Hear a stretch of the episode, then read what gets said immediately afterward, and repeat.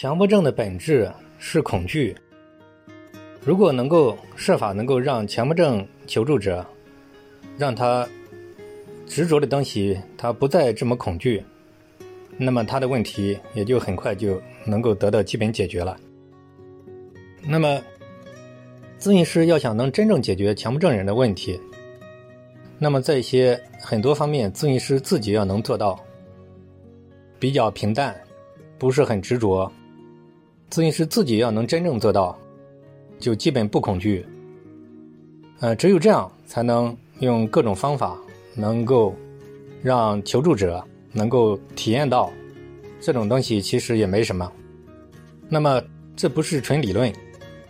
那么，当你用各种心理学的方法，以及各种其他的这种能想到的方法，